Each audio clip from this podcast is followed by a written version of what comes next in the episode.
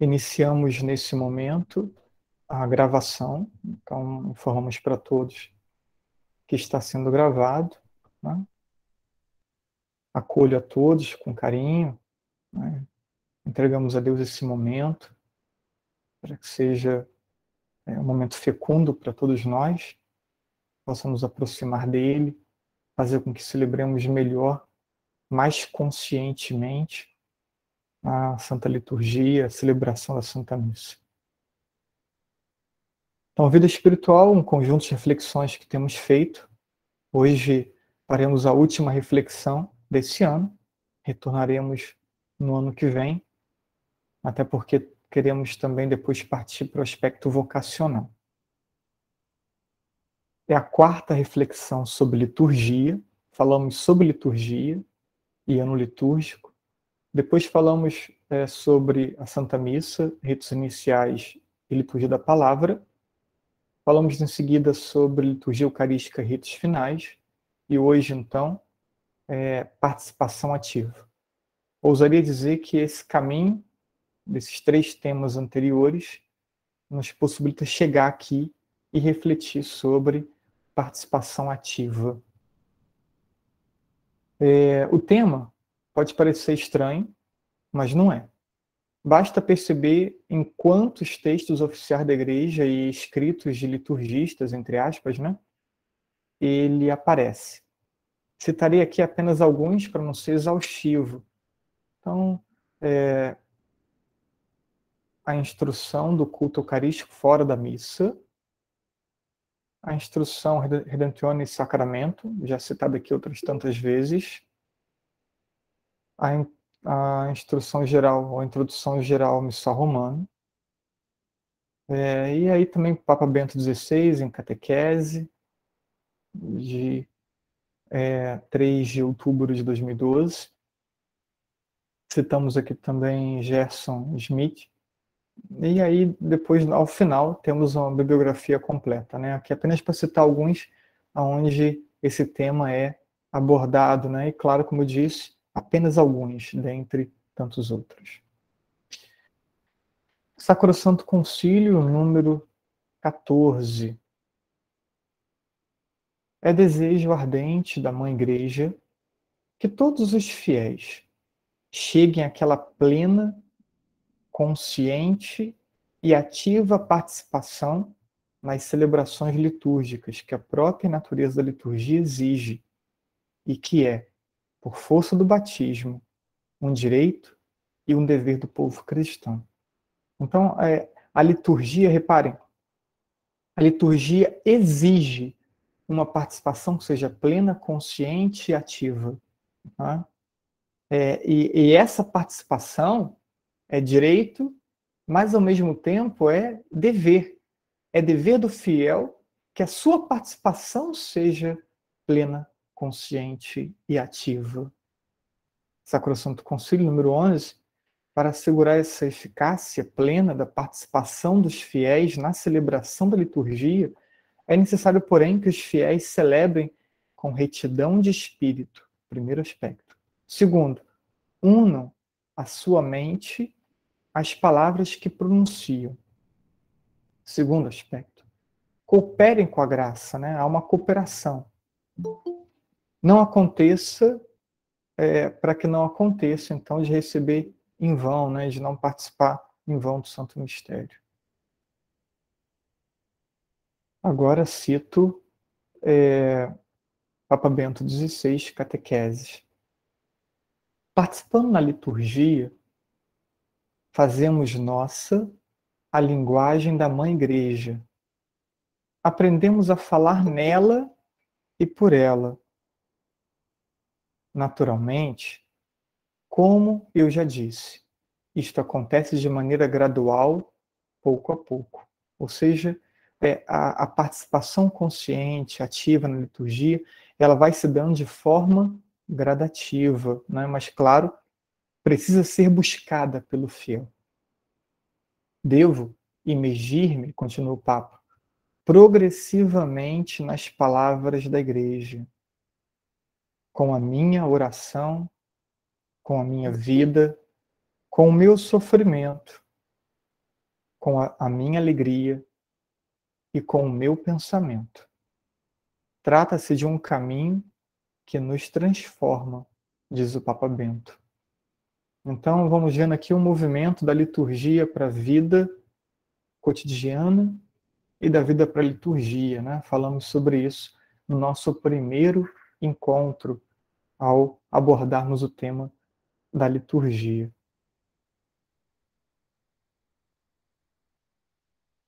Sacrosanto Concílio, número 48. A Igreja procura, solícita e cuidadosa que os cristãos não assistam a este mistério de fé como estranhos, os espectadores mudos, mas participem na ação sagrada, consciente, piedosa e ativamente. Reparem que aqui, aqui é uma mudança, né? Há uma mudança é, do entendimento do rito antigo para o rito novo, e há aqui, então, uma postura diferente do rito antigo para o rito novo. No rito antigo, é, se assiste à celebração. No rito novo, participa da ação sagrada. Né? E aí participa como? Consciente, piedosa e ativamente. E continua o texto, né? Eu, eu aqui na apresentação, quem está acompanhando a apresentação, apenas eu fui organizando de modo diferente. Por meio de uma boa compreensão, como participar, né? Consciente, piedosa, ativamente. Por meio de uma boa compreensão dos ritos e orações. Sejam instruídos na palavra de Deus. Alimentem-se à mesa do corpo do Senhor.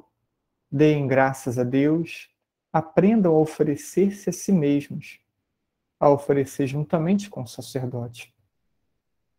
Progridam na unidade com Deus e entre si, entre os irmãos. Né? Então, Sacrosanto Concílio 48, é, esse, esse número já foi citado aqui, é, em um dos três encontros anteriores. Gerson Smith, no livro Sacramento, com, sac, Sacrosanto Concílio e a participação dos fiéis na liturgia. Então diz. É, essa forma piedosa. O que é essa forma piedosa? Né? Então diz ele. Não significa ficar rezando orações paralelas em um pietismo vertical e intimista, em tom recolhido, como acontecia antes do concílio, e como vemos alguns fiéis ainda hoje assim procederem, apesar da renovação proposta há 50 anos.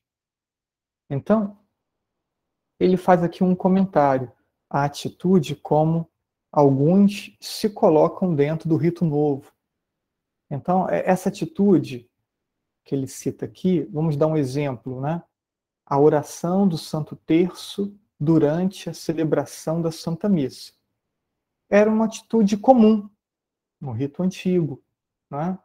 É, e talvez ali naquele rito antigo, e, e, e, a celebração como uma assistência, e também é, pouco compreendida pela grande maioria que ali se encontravam, então é, a oração do Santo Terço até tem o seu entendimento, mas ele diz aqui, é uma oração paralela, uma piedade vertical, intimista, né? mas que não está em sintonia com o rito novo. Né?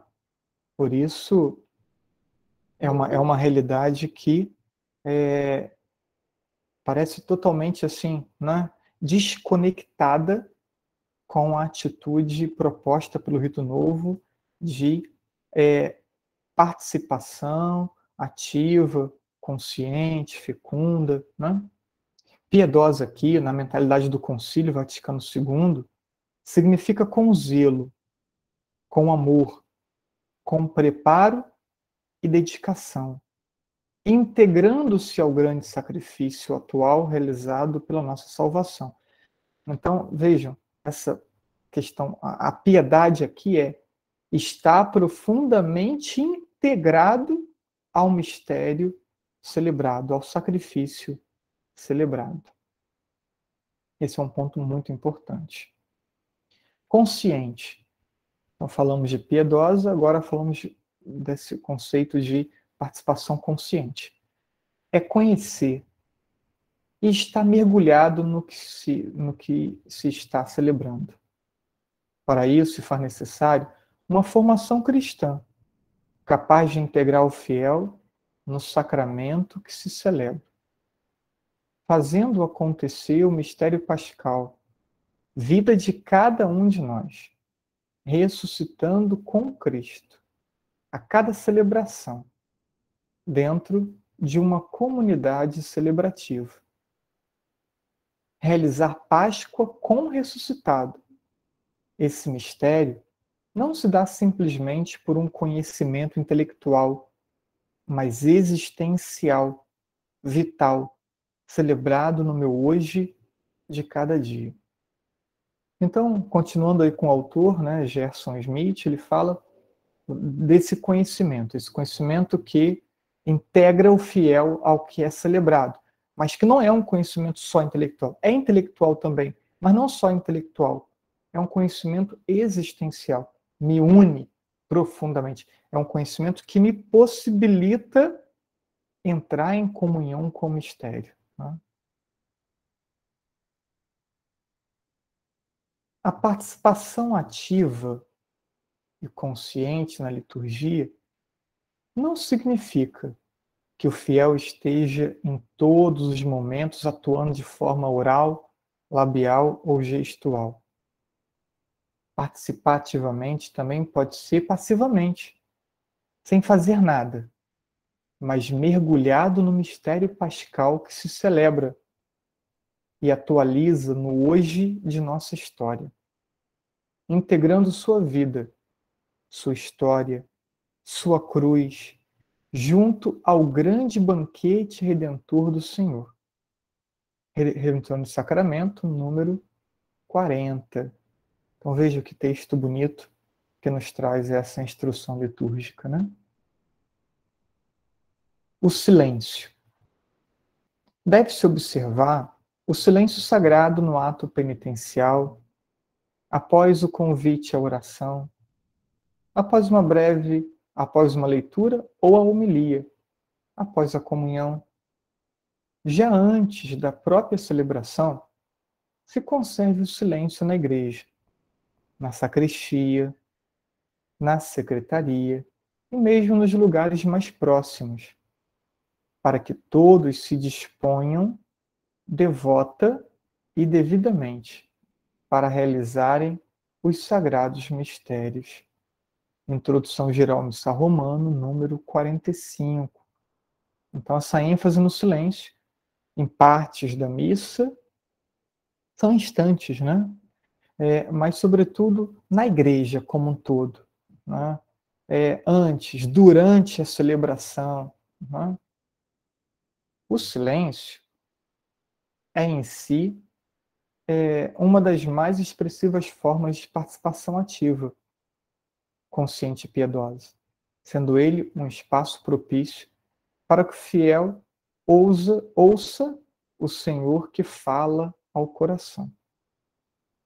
Portanto, deve ser compromisso de todos praticar o silêncio e função dos que atuam pastoralmente na liturgia promovê-lo. Então, todos são responsáveis pelo silêncio, né? Mas aqueles que são membros de, equipe litur de equipes litúrgicas, esses é a função, precisa promover o silêncio. Então, ao falar, fale ao pé do ouvido, ao perceber as pessoas fazendo barulho, gentilmente solicite, né? Peça silêncio. A gente sabe que alguns às vezes ficam chateados, mas é função nossa promover isso. Posição do corpo.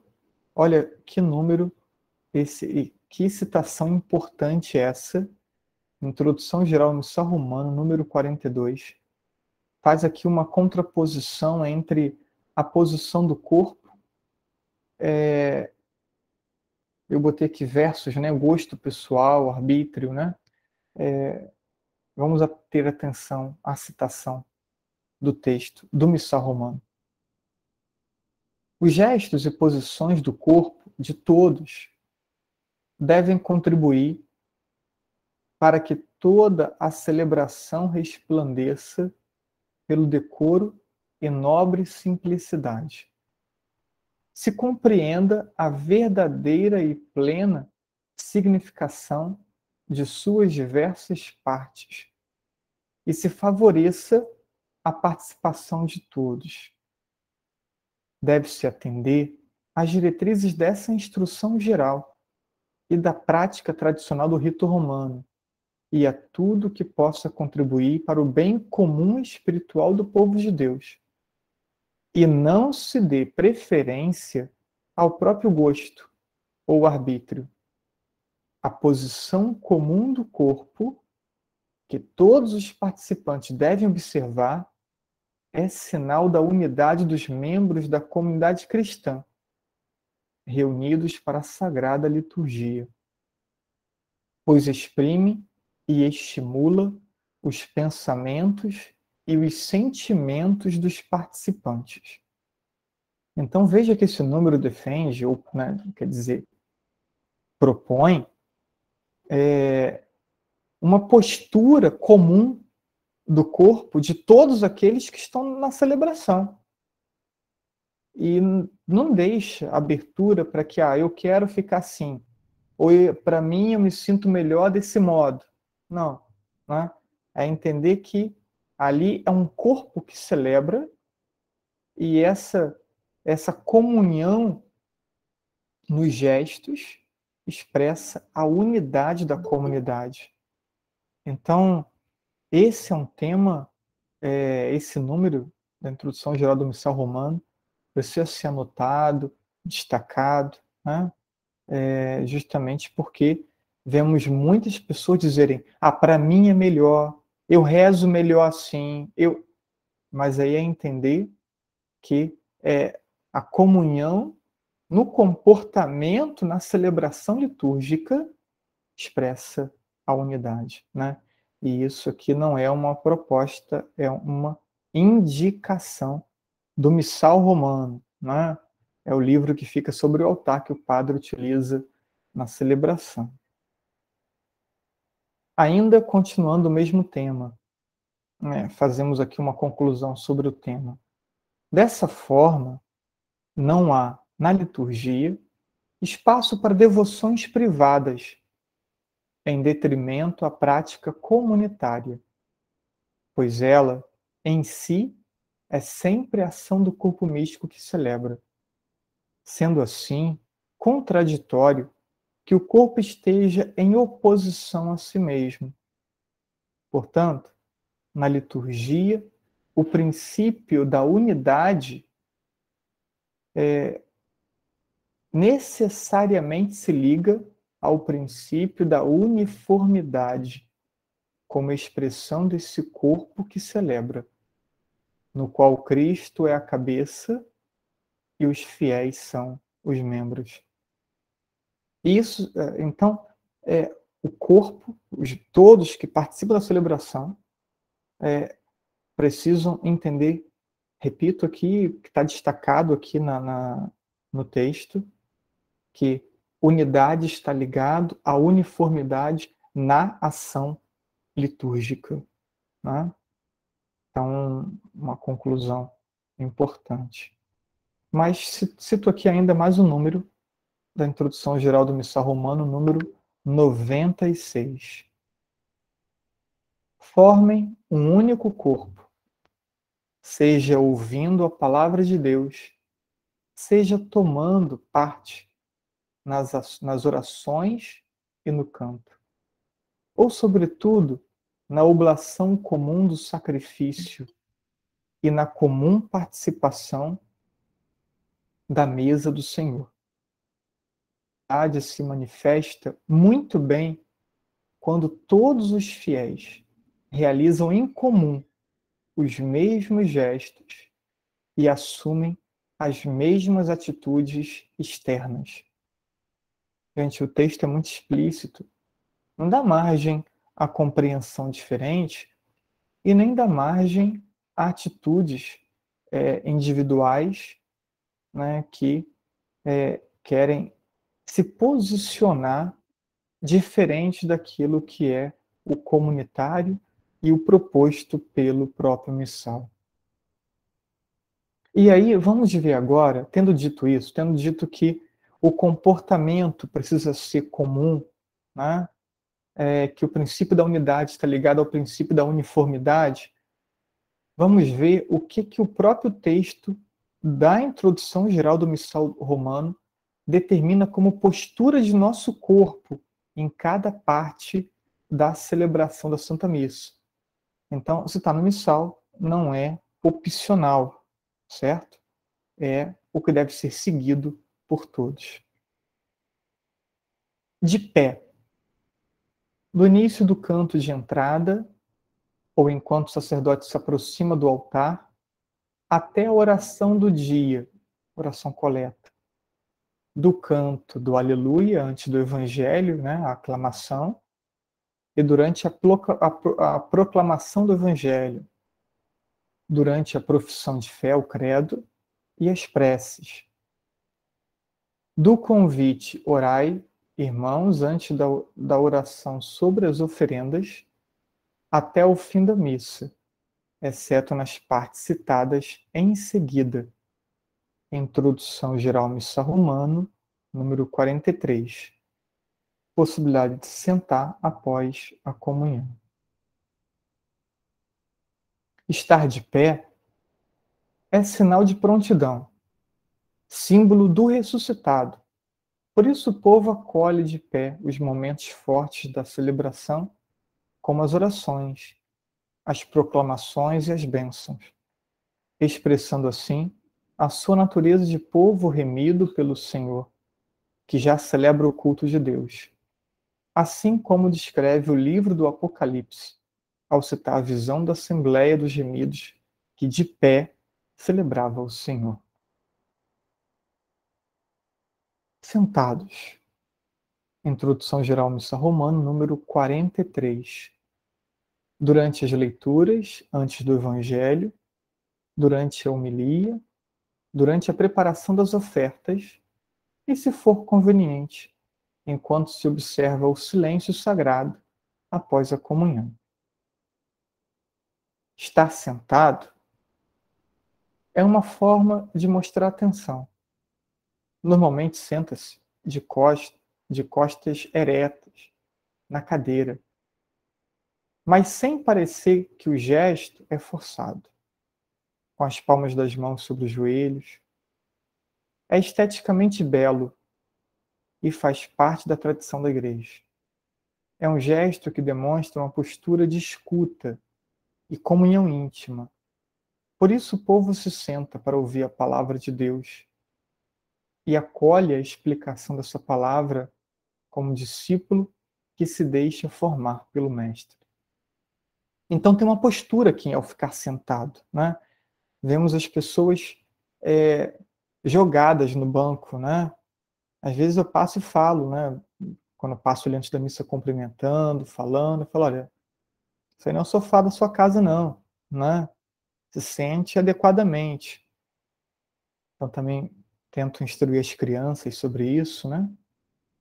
Enfim. Então há uma forma correta de se colocar sentado. De joelhos. E aí vemos também pessoas se ajoelharem em momentos que não são prescritos pelo missal, né? ou que o missal prescreve outro comportamento. Então ajoelha-se durante a consagração, a não ser que por motivo de saúde ou falta de espaço ou outras causas razoáveis não o permitam. Contudo, aqueles que não se ajoelham na consagração façam inclinação profunda enquanto o sacerdote faz genuflexão após a consagração. IGMR número 43. Então, é um único momento o único momento que destaca o missal a necessidade de se colocar de joelhos é durante a consagração. O estar de joelhos indica a adoração do fiel para com Deus, mostrando assim que o fiel reconhece sua pequenez diante de Deus e de seu mistério de amor.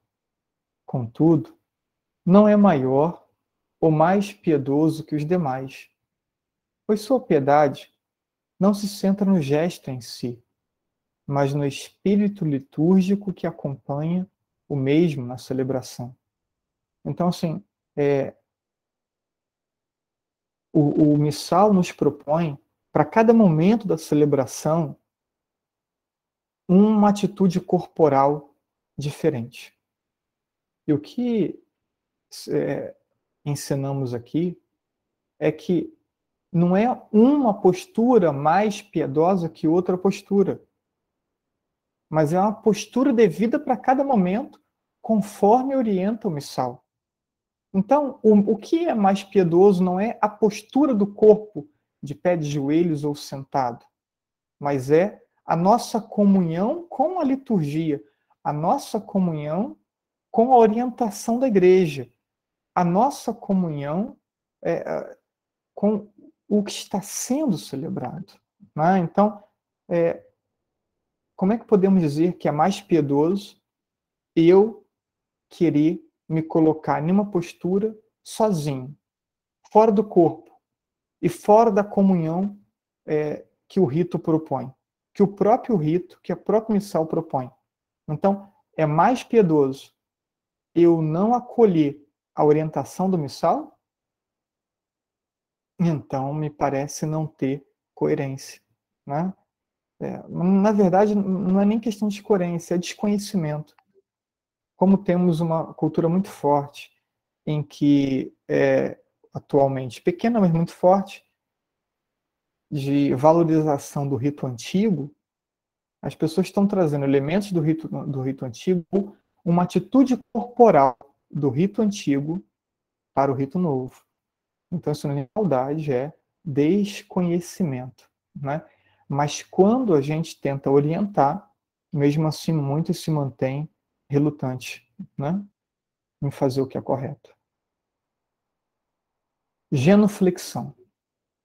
A genuflexão que se faz dobrando o joelho direito, joelho direito. Alguns fazem com o esquerdo. Até o chão significa adoração. Por isso, se reserva ao Santíssimo Sacramento e à Santa Cruz desde a solene adoração na ação litúrgica da sexta, na paixão do Senhor, até o início da vigília pascal. IGMR, número 274. É, alguns fazem com o esquerdo por alguma debilidade no joelho direito, que na paróquia mesmo temos alguns que fazem com o joelho esquerdo. Importa sabermos que é com direito, importa ensinarmos que é com o direito.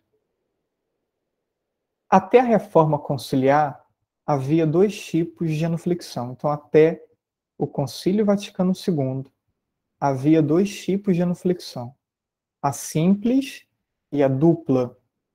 Isto é, com um só ou com os dois joelhos. Já vimos, certamente, muitas pessoas fazerem genuflexão com os dois joelhos, né?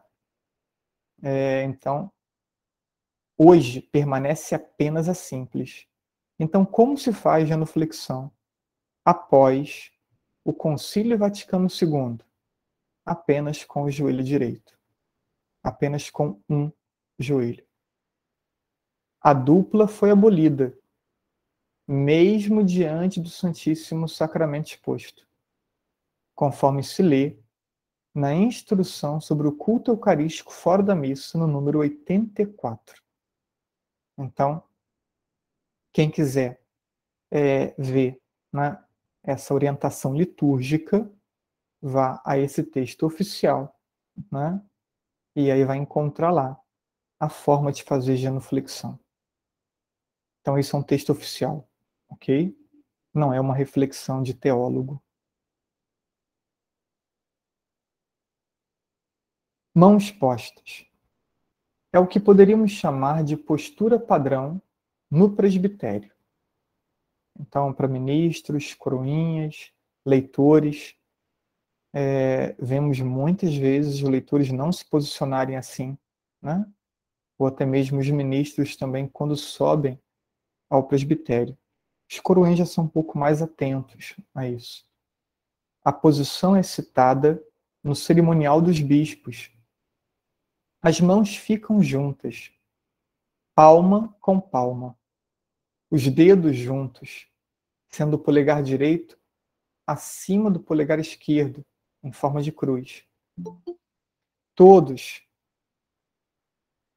todos aqueles que estão no presbitério, a não ser que o rito especifique é, o contrário, né, enfim, deve manter-se assim. A postura deve ser observada tanto ao andar no presbitério como ao permanecer no presbitério. Então, repito, todos aqueles que exercem funções litúrgicas é, devem se portar assim, caso as mãos estejam vazias. Né? Reverências. Se distingue em dois modos: a simples, com a cabeça, e a profunda, com o corpo, com o ombro, né? digamos assim. A primeira é feita sempre que na liturgia se fizer a menção ao nome de Jesus, da Santa Virgem Maria ou do santo que se celebra nesta liturgia. É feita também pelo trânsito, no trânsito pelo presbitério e ao aproximar-se ou afastar-se do bispo, quando este celebra. Então, é, na missa fazemos várias vezes. O povo faz e nem sabe, né? Alguém foi fazendo, outro foi copiando, foi copiando. E aí, por Cristo nosso, aí vão lá e, e, e fazem a reverência, né? É, então, alguns momentos da missa se tem essa necessidade, né, de fazer essa reverência de cabeça, leve. A reverência profunda só é feita pelo sacerdote e os demais ministros quando sobem ao altar no início da celebração ou no seu fim, pela Assembleia, para comungar, quando recebe a Eucaristia de pé e para receber a bênção solene. Então, aqui, vamos, vamos nos ater um instante aqui.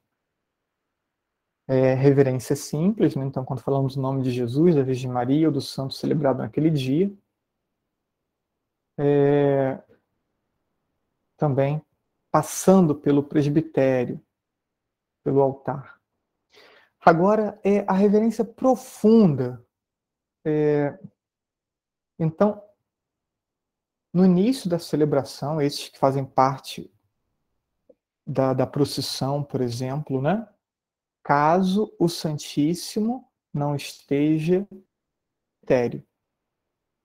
Atualmente, aqui na nossa paróquia, o Santíssimo está no sacrário central. Geralmente ele fica na capela. Quando fica na capela, então se faz reverência profunda, certo? Quando na procissão se chega em frente ao altar. Quem vai comungar, todos deveriam, os que vão comungar de pé, né? Atualmente está suspensa a comunhão na boca. A comunhão na boca pode ser em pé ou de joelhos, né? Quando se comunga na mão, sempre se comunga em pé. Então, é, quando vai se comungar de pé na mão ou na boca, faz a reverência profunda antes. Né? Então, assim, não precisa fazer na frente do ministro. Tem uma pessoa comungando, faz a reverência profunda e aí então depois dá o passo e se aproxima em direção ao sacerdote, diácono ou ministro. Então, esse é um ponto importante. Também, quando for dar a bênção solene, a bênção que tem a oração antes, ou que tem as três respostas, né? É... Então, também se faz, se recebe a bênção solene em, com inclinação profunda. mãos elevadas ou estendidas. É o gesto típico do celebrante nas orações presidenciais, como as orações coleta, os prefácios e, a oração, e orações eucarísticas. Expressa atitude de louvor, de invocação. O celebrante, ao mesmo tempo, né, aquele que preside, eleva as preces, os louvores e invoca os auxílios divinos, englobando as orações de toda a Assembleia. A Igreja prescreve que não é permitido aos fiéis receber por si mesmo o pão consagrado, nem o cálice consagrado, e muito menos passar de mão em mão entre si. Então, aqui sobre algumas formas de receber corretamente a Eucaristia. Os fiéis comungam ajoelhados ou de pé, conforme foi estabelecido pela Conferência dos Bispos. Se, no entanto, comungarem de pé, recomenda-se que, antes de receberem o sacramento, façam devida reverência a ser estabelecida pelas normas, né? IGMR número 160, falamos no número anterior. Então, é, formas de comungar pode ser definida pela conferência episcopal, certo? É, isso o missal orienta. Como aqui no Brasil, foi orientado no tempo de pandemia comunhão na mão. E muitas pessoas protestam contra isso. Né? Então, assim, a conferência episcopal e os bispos têm total autoridade para essa definição. Então, não entendo por que tanto protesto por uma questão provisória num tempo de pandemia. Né? Então, há muita intransigência também, né? e falta de conhecimento, repito, é, por parte de muitos. Ensina ainda que o fiel pode receber a comunhão nas mãos ou diretamente na boca, segundo o critério do fiel desde que não tenha uma orientação explícita da igreja, como teve nesse tempo de pandemia. Com exceção da comunhão sobre duas espécies, que só pode ser ministrada diretamente na boca. Então, conferir ali, Religione Sacramento, número 92.